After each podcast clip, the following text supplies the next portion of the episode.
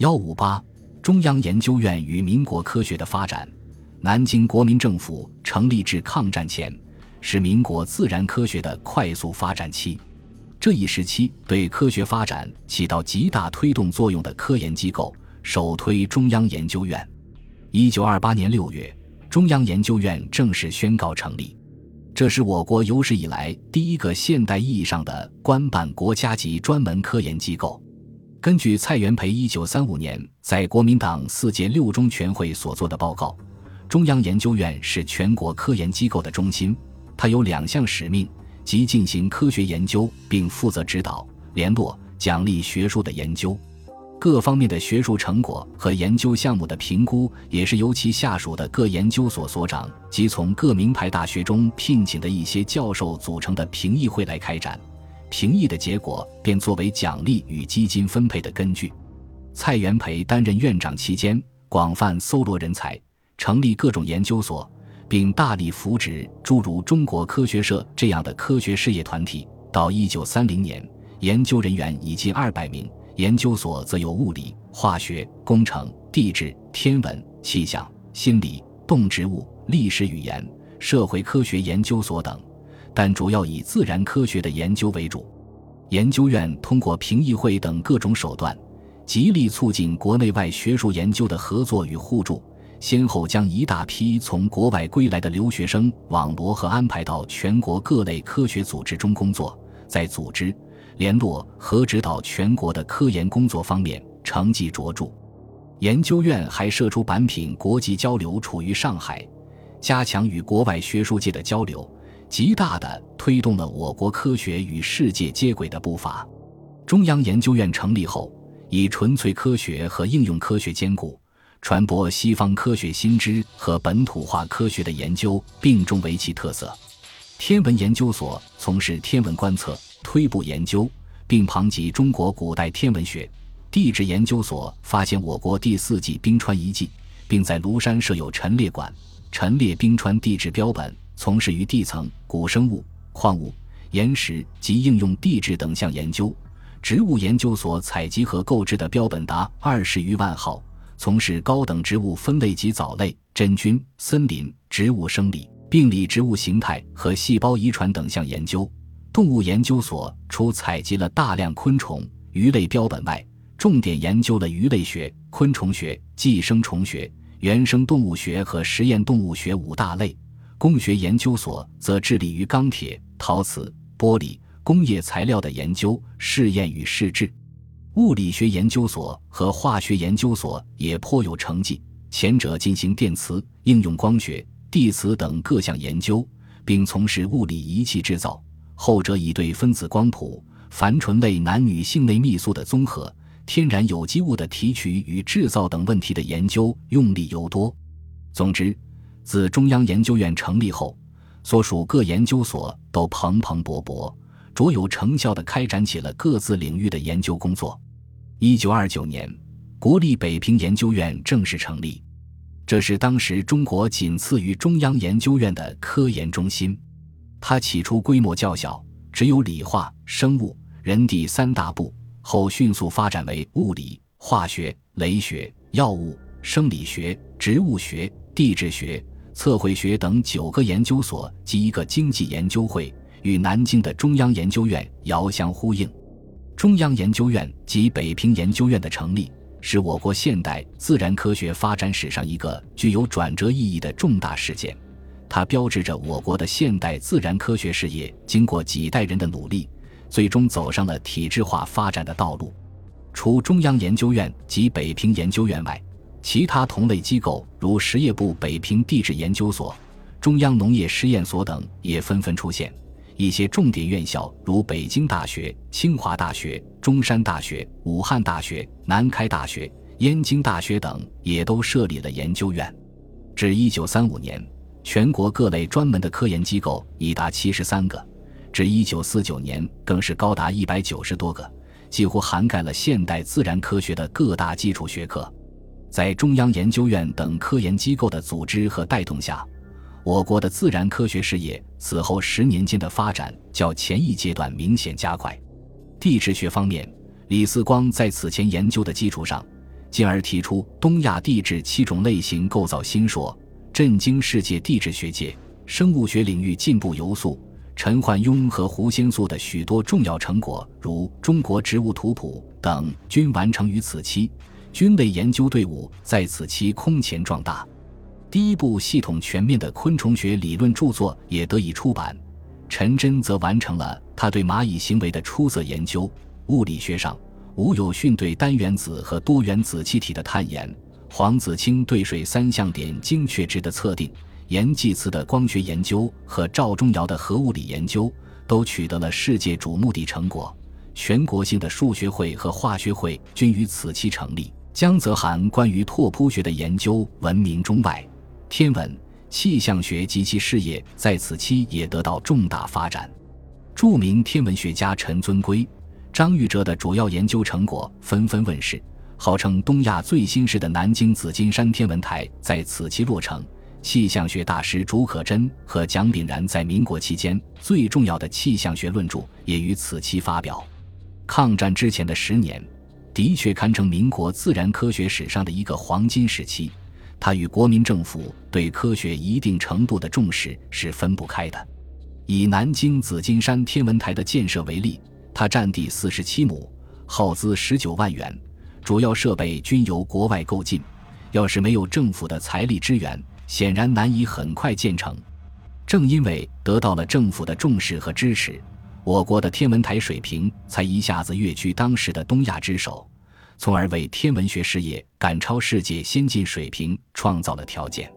抗日战争爆发后，中国的自然科学事业进入了艰苦创业、奋发图强的发展阶段。一方面，位于战火前沿的平、津、宁、沪、杭以及冀、鲁、晋、湘、鄂、粤、桂等省市的科研机构、科技人员纷纷向大后方转移。即实行所谓科学内迁，在这一保存民族国脉的漂泊式内迁中，中国科学界付出了巨大的牺牲，图书仪器设备乃至科学家的身心都受到了严重的损害。另一方面，全国各科学研究机构云集大后方，又为日后科研工作创造了合作研究、密切交流的有利条件。在一定程度上，使西迁过程中所遭受的图书资料、仪器设备的重大损失有所弥补。这一时期，大后方的自然科学研究活动具有以下四个方面的显著特点：第一，内迁后的各院所在不放弃原有科研项目的基础上，纷纷调整研究重心，将主要精力放在应用科学的研究上面。一九三八年，国民党临时全国代表大会通过的。战时各级教育实施纲要就指出，对于自然科学，依据需要迎头赶上，以应国防与生产之急需。科学家们根据抗战需要，自觉地完成了科研方向的调整，特别注重科学在国防军事及工业生产方面的应用研究，如化学研究重心转向硝酸、纤维、汽油、酒精、橡胶等方面。物理学则直接注重其在军事上的应用。昆明的北平物理研究所已经几乎全部改做战争物品的生产，大量制造显微镜等等。同时，科研也很自觉地结合西南西北大后方的资源开发，以支援后方工农业的建设。这种战时科研转向是时代的趋势，但随着时间的推移，其弊端也明显暴露出来。正如朱家骅所说。对于纯粹科学，大学兴趣减少，一切都讲应用，四太过分注重应用科学，而忽略了理论的研究。英国科学家李约瑟也曾对此种倾向提出过善意的批评。第二，内迁后的科研院所普遍注重实地科学调查，科学考察因之蔚然成风，特别是地质和生物学，因学科自身的特点，更是如鱼得水。找到了战时科研的最佳途径，获得了大量第一手的资料和标本。第三，战时大后方科研普遍采取合作研究的形式，注重各学科间的横向联合，科研能力因此得到强化。第四，中外科技交流异常活跃，特别是同英美科学界的交流卓有成效，这与李约瑟领导的中英科学合作馆的出色工作是分不开的。这一时期。中国科学家的许多成果都是通过他寄往国外一流科技刊物发表。整个抗战时期，中国科技研究在经费、资料、设备严重不足的困境之下，仍然取得了巨大成就。当时大后方的科学家曾这样自豪地评价自己的成绩：这七年间的科学进步与贡献，比起过去三十年来，在质在量皆有增无减。这种评价应当说是符合事实的。据统计，抗战时期，大后方出版的科技刊物总计在一百种以上。仅通过李约瑟主持的中英科学合作馆推荐介绍到国外发表的学术论文，在一九四三年就有三十篇，一九四四年和一九四五年增加到一百零八篇。其研究内容涉及数理化、工程、气象、地质、生理、动植物学等众多学科。这些论文比较全面地反映了当时大后方各门学科的研究成果，他们大多发表在国外一流科学期刊。如英国的《自然》《科学》等杂志之上，一百三十八篇论文中被采用的论文占总数百分之七十三，经退回修改后被录用的论文占百分之十二。实际上，论文被采纳的比率是百分之八十五。这个数字表明，当时中国的科技研究已达到世界水准。这一时期，各门学科都有重要收获和进步。物理学方面有张宗燧关于理论物理的开创性研究，王溥对核物理中热中子的出色探索；数学方面，陈省身在微分几何上取得突出成绩，华罗庚在华林问题和哥德巴赫猜想问题上有举世瞩目的进展；化学方面则出现了黄明龙还原法和侯德榜震惊化工界的联合质检新理论等。从一九四一年开始。教育部学术审议委员会开始评选杰出的科学成果，并予以奖励。到抗战结束时为止，共举办了五届优秀成果奖，自然科学和应用科学获奖者达一百一十四人之多，并呈逐年上升趋势。这些获奖成果基本上反映了战时大后方科技工作的最高水平。在中国共产党领导的陕甘宁边区。由于政府初步实行了新民主主义的科技政策，自然科学的研究事业也得到了初步开展。